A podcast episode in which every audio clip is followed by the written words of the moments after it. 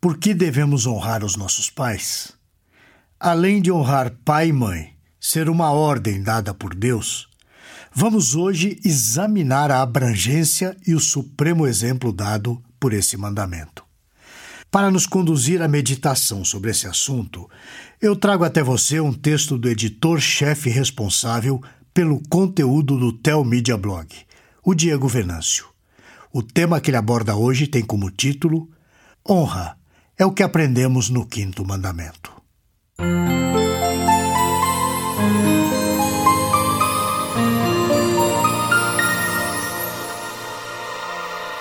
Honra teu pai e tua mãe, para que se prolongue os teus dias na terra que o Senhor teu Deus te dá. Eu acabei de ler Êxodo capítulo 20, versículo 12. Devemos começar a observar o quinto mandamento a partir do que ele mesmo apresenta, o núcleo familiar. Pensando sobre o ensino que esse mandamento nos traz, a honra é o grande destaque. Contudo, antes de pensarmos sobre a honra, é interessante notarmos que os pais são um meio pelo qual Deus cuida de nós.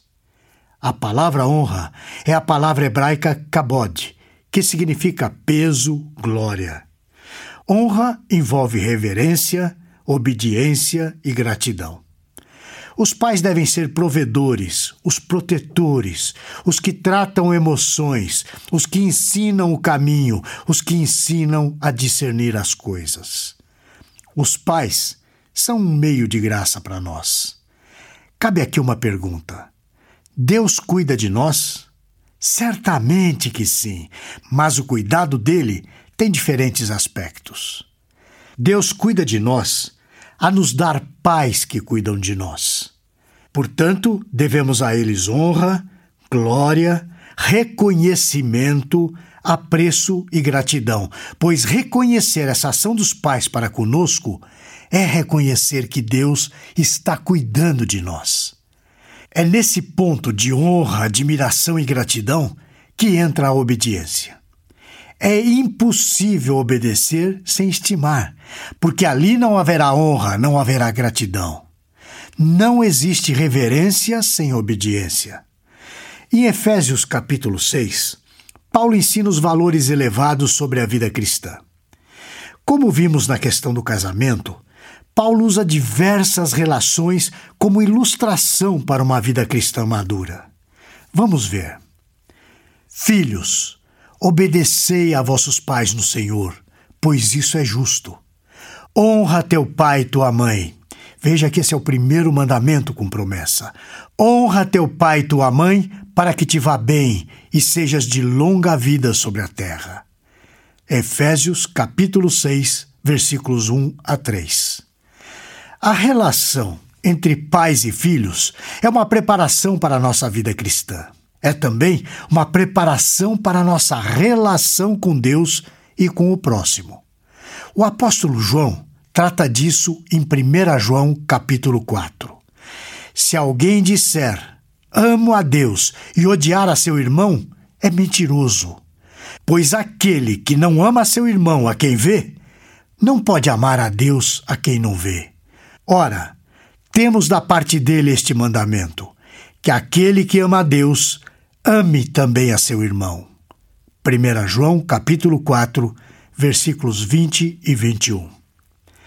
É no núcleo familiar que temos as primeiras experiências, as primeiras emoções que servirão de bagagem para toda uma vida.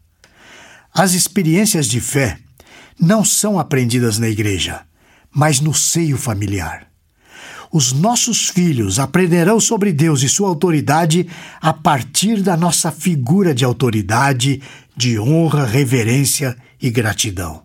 A nossa relação serve de vislumbre do relacionamento com Deus. O objetivo do mandamento é iniciar o entendimento de autoridade com os pais para ampliá-lo a tudo em nossa vida. A ideia é que ninguém é capaz de cumprir os demais mandamentos quanto ao próximo se não for bem-sucedido no quinto mandamento. A primeira coisa que aprendemos com os pais é que as pessoas não são iguais. O pai não é mãe, A mãe não é o filho, e todos estão em condições peculiares. Não podem ser confundidos em suas funções, e cada um à sua maneira deve receber honra. Em Gênesis, no capítulo 12, Deus diz o seguinte a Abraão: Abençoarei os que te abençoarem, e amaldiçoarei os que te amaldiçoarem. Em ti serão benditas todas as famílias da terra. Gênesis, capítulo 12, versículo 3. O que acontece depois disso? Os patriarcas sempre são lembrados e honrados, pois Deus fez uma aliança com eles. Ele era o Deus de Abraão, o Deus de Isaque e o Deus de Jacó. A partir desse núcleo, todas as nações da terra seriam benditas. O quinto mandamento, então, vai ampliar a abrangência da sua atuação. Não é só para crianças. O Catecismo de Westminster nos ensina isso de uma maneira bem clara na questão 124. A pergunta aqui é a seguinte: que significam as palavras pai e mãe no quinto mandamento? E a resposta é a seguinte: as palavras pai e mãe no quinto mandamento abrangem não somente os próprios pais, mas também todos os superiores em idade e dons, especialmente todos aqueles que, pela ordenação de Deus, estão colocados sobre nós em autoridade, quer na família, quer na igreja, quer no Estado.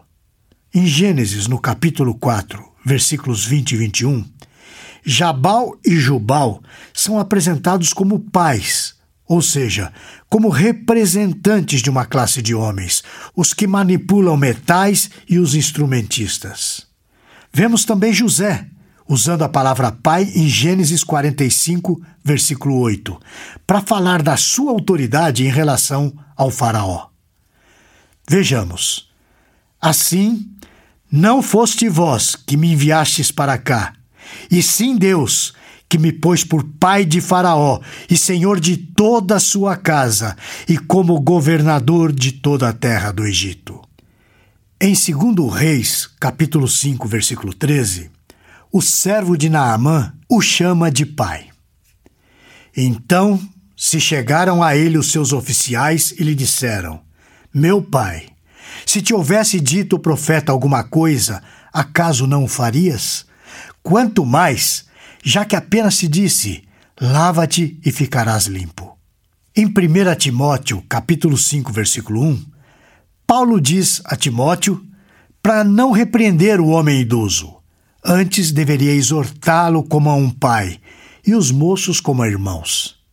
Esses e outros exemplos das Escrituras demonstram que o quinto mandamento pode ser estendido às autoridades de um modo geral. E quando falamos do próximo, que se inicia com os pais, podemos estender a todas as esferas da vida. Depois de aprendermos essa lição, podemos chegar até o ponto em que Paulo ensina em Filipenses capítulo 2, nos versículos 3 e 4, onde chegamos a considerar o próximo superior a nós mesmos. Paulo diz isso a crentes, pessoas que estão vivendo na comunidade cristã. Ou seja, a igreja é o primeiro palco onde essas lições são demonstradas para que a sociedade como um todo seja impactada.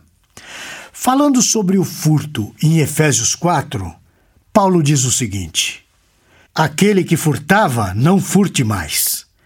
Antes, trabalhe, fazendo com as suas próprias mãos o que é bom, para que tenha com que acudir ao necessitado eu li o versículo 28 de Efésios 4. Veja que aqui a visão é ampliada. Mais do que não furtar, deve-se trabalhar para a própria subsistência e para suprir o necessitado. O quinto mandamento também amplia a nossa visão da vida como um todo. O alvo não é considerarmos o que é propriamente nosso, mas atentarmos para o que é dos outros da mesma forma, Cristo não tomou por usurpação ser igual a Deus, mas entregou-se a si mesmo. Honrar pai e mãe é a escola para honrar o próximo. Honra-se o próximo porque, primeiramente, ele é feito à imagem de Deus. Qual a maior de todas as lições que podemos tirar do quinto mandamento? Diante de tudo que nós vimos até agora, vamos ler o texto que fica em Filipenses capítulo 2, versículos 3 a 11. Nada façais por partidarismo ou vanglória, mas por humildade, considerando cada um os outros superiores a si mesmo. Não tenha cada um em vista o que é propriamente seu, senão também cada qual o que é dos outros. Tende em vós o mesmo sentimento que houve também em Jesus Cristo, pois ele, subsistindo em forma de Deus, não julgou como usurpação o ser igual a Deus. Antes, a si mesmo se esvaziou, assumindo a forma de servo, tornando-se em semelhança de homens e reconhecido em figura humana, a si mesmo se humilhou, tornando-se obediente até a morte e morte de cruz.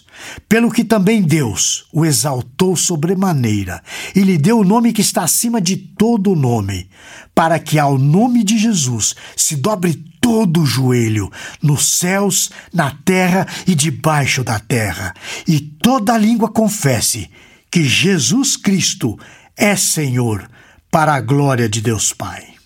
Para encerrar, vamos responder a seguinte pergunta: Por que guardamos o quinto mandamento?